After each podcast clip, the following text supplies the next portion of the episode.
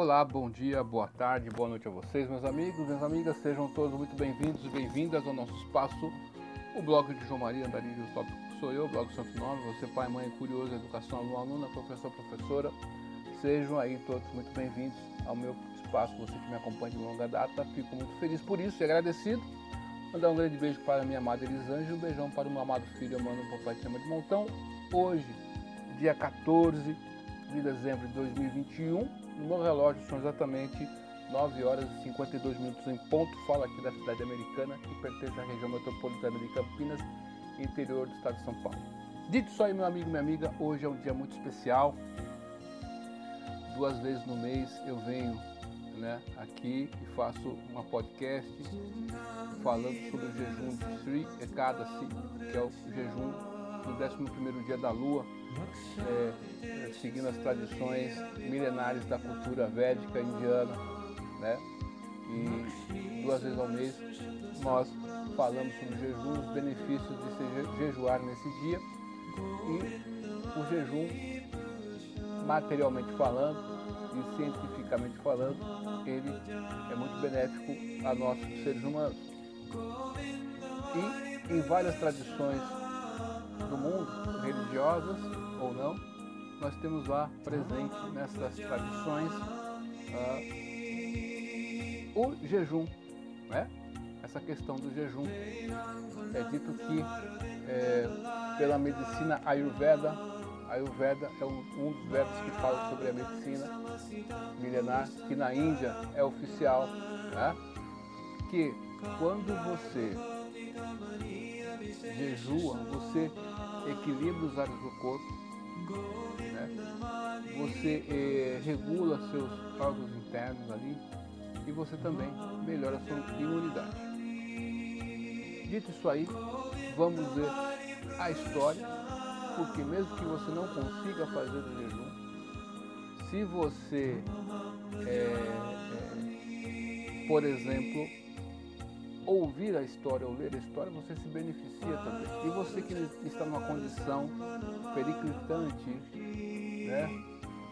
E não consegue fazer o jejum por causa da saúde, você pode é, ler o nome dos 24 pecados, pecados e os dois extras e vai ser considerado como se fosse se você tivesse feito o jejum. Olha só que interessante essa qualidade da literatura védica, ela dá oportunidade, né? Shira Prabhupada explica isso, essa qualidade, ela dá oportunidade para todos, em qualquer condição. Meu Deus, eles estão, é, é impressionante, é impressionante. E você pode fazer o jejum completo, você pode fazer o jejum de grãos, que é o caso, do, é cada o jejum de grãos, você não come nenhum grão. Você pode fazer o jejum completo até meio-dia, você pode fazer o jejum completo até o pôr do sol, você pode fazer jejum completo é, e ficar em vigília a noite toda. Você pode só comer frutas e legumes, né? De maneira muito simples, ou tomar um pouco d'água, né? Enfim, olha, você tem essas maneiras que você pode fazer o jejum. O importante é não comer os grãos, né? E esses leites de caixinha tem muitos produtos químicos que contêm grãos, né? Então não é aconselhável. Esses iogurtes industrializados é a mesma coisa. Então, você evita. É um dia só. Você tem pessoas aí que a gente sabe, quando era adolescente, né? Quantas vezes virou a madrugada, varou a madrugada inteira acordado aí, sem comer direito, não é verdade? O que custa fazer isso para Deus? Você vai ter um outro resultado. Não precisa acreditar em mim. Eu vou continuar acreditando no recado sempre e mais fácil e veja o resultado. Tá certo?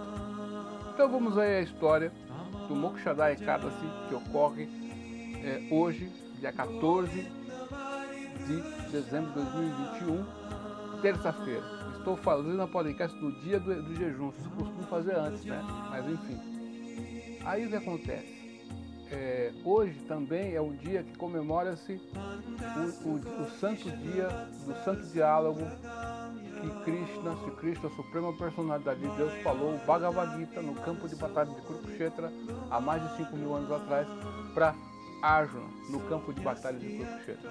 Se você tem um Bhagavad Gita e presentear alguém né, meritório, você vai ter muitas bênçãos de Cristo, tá bom? Olha só que interessante.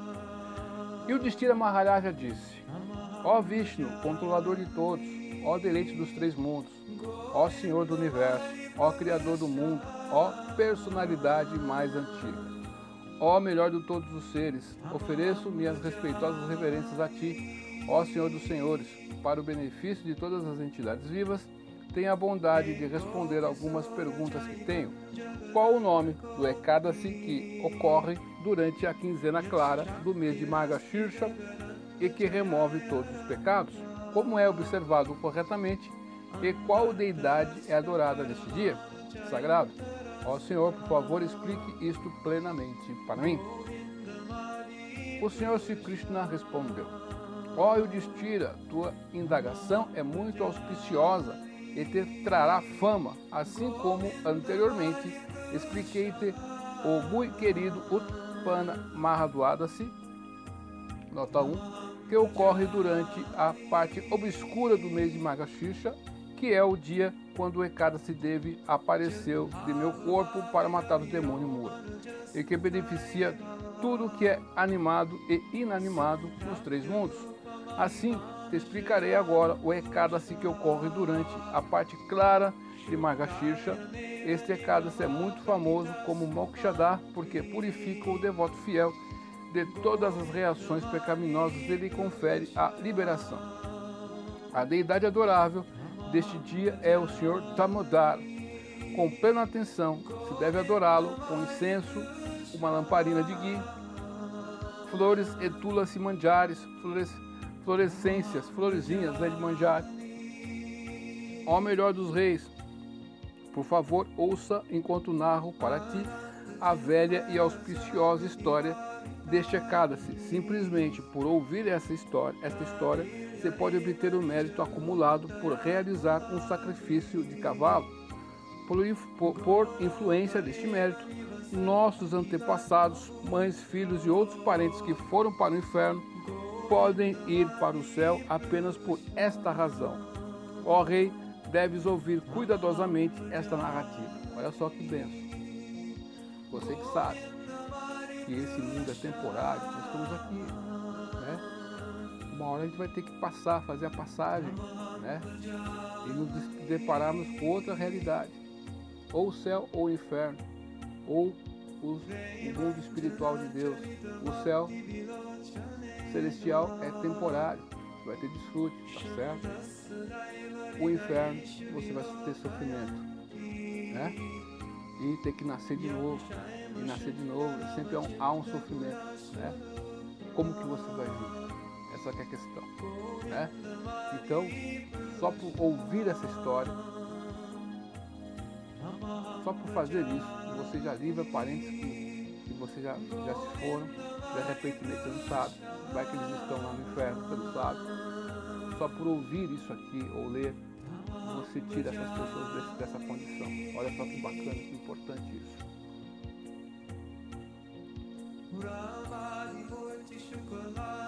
Uma vez havia uma linda cidade chamada Champaka, Nagara, decorada com devotados Vaishnavas. Ali o melhor dos reis santos, Maharaja Vaikanasa, governava seus súditos como se fossem seus filhos e filhas. Os brahmanas naquela capital eram todos peritos em quatro tipos de conhecimento védico. Ó rei, enquanto governava corretamente, teve um sonho em certa noite no qual seu pai estava sofrendo os golpes da tortura num planeta infernal. O rei foi tomado de compaixão e derramou lágrimas.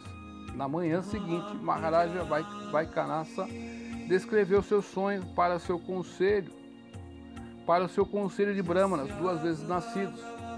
Ó oh, Brahmanas, disse o rei, num sonho, na noite passada, vi meu pai sofrendo num planeta infernal. Ele estava gritando: Ó oh, filho, por favor, salva-me dessa condição, deste inferno. Agora não tenho nenhuma paz e até mesmo esse belo reino se tornou insuportável para mim. Nem mesmo meus cavalos, elefantes e quadrigas me dão tanto, me dão qualquer alegria e meu vasto tesouro não me dá nenhum prazer. Tudo, ó melhores dos Brahmas, até minha própria esposa e filho se tornou uma fonte de infelicidade, desde que vi meu querido pai sofrendo as torturas do inferno. Onde posso ir e que posso fazer, ó Brahmanas, para aliviar esta miséria? Meu corpo está queimando de temor e tristeza. Por favor, digam-me que tipo de caridade, que modalidade de jejum, qual austeridade ou que o que, profu o que profunda meditação poderei realizar para salvar meu pai de sua agonia e conceder a liberação a meus antepassados, ao melhores dos Brahmanas. Qual o sentido de ser um filho poderoso se nosso pai deve sofrer num planeta infernal? Realmente, a vida de tal filho é totalmente inútil. Os Brahmanas, duas vezes nascidos, replicaram: Ó oh, rei, na floresta montanhosa, não longe daqui, fica o ashrama onde o grande santo Parvatamuni reside. Por favor, vá até ele, pois conheço o passado, presente e futuro de tudo e certamente pode ajudar-te em tua miséria.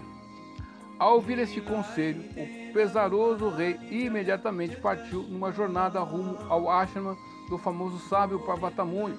O ashrama era muito grande muito grande e abrigava muitos sábios eruditos peritos em cantar os hinos sagrados dos quatro Vedas.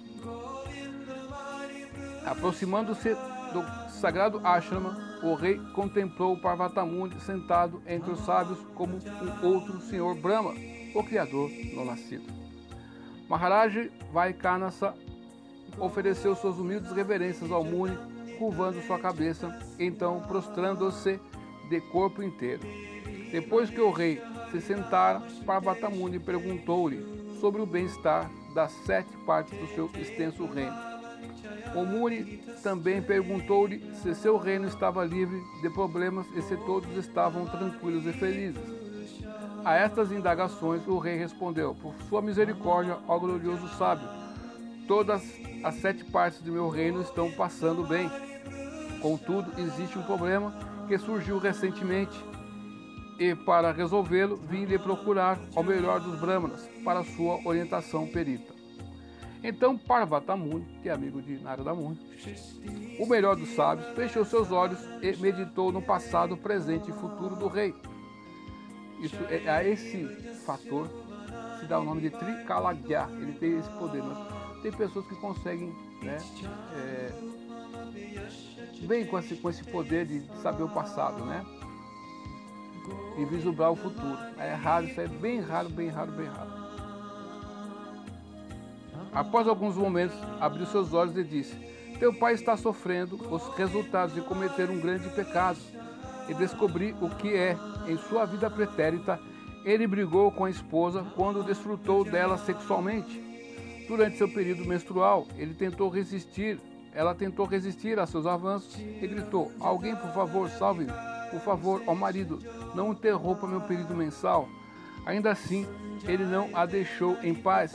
É devido a este pecado atroz que seu pai caiu em tal condição infernal. Ó rei Vaikanasa então disse: Ó melhor dos sábios, por qual processo de jejum ou caridade posso libertar meu pai de tal condição? Por favor, diga-me como posso remover o fardo de suas reações pecaminosas que são um grande obstáculo a seu progresso para a liberação final. Parvatamuni replicou: Durante a quinzena clara do mês de Magashicha, ocorre um Ekadasi chamado Mokshadá. Se observares este sagrado Ekadasi estritamente, com um jejum completo, e deres diretamente a teu pai, sofredor, o mérito que assim obtiveres, ele será libertado de sua dor e instantaneamente liberado. Ouvindo isso, Maharaj Vaikanasa Agradeceu profundamente o grande sábio e então retornou ao seu palácio. De estira, quando a parte clara do mês de Magashicha afinal chegou, Maharaj Vaikanasa, fiel, fiel e perfeitamente observou o jejum de Ekadasi com sua esposa e filhos e outros parentes. Ele zelosamente entregou o mérito do seu jejum a seu pai. Enquanto fazia a oferenda, lindas flores choviam do céu. O, o pai do rei então foi louvado por mensagens dos semideuses, escoltado até as regiões celestiais. Enquanto passava por seu filho, o pai disse para o rei: Meu querido filho, toda a auspiciosidade para ti. Afinal, ele alcançou o reino celestial. Ó filho de Pando, quem quer que observe estritamente o sagrado Mokshada Ekadasi seguindo as regras e regulações estabelecidas, alcança a liberação total e perfeita após a morte. Não há melhor dia de jejum que este Ekadasi da quinzena clara do mês de Magashisha. Ó Eudistira Maharaj, pois é um dia claro. Ó Eudistira, pois é um dia claro como cristal e sem pecado. Quem quer que observe fielmente esse jejum de Ekadasi, que é como Tintamani, uma joia que realiza todos os desejos, obtém mérito especial que é muito difícil de se calcular, pois esse dia pode elevar-nos elevar -nos aos planetas celestiais e mais além a liberação perfeita. Assim termina a narrativa das glórias do Magashisha Ekadasi ou Mokshada Ekadasi do Brahma, Brahmanda Vaitapura.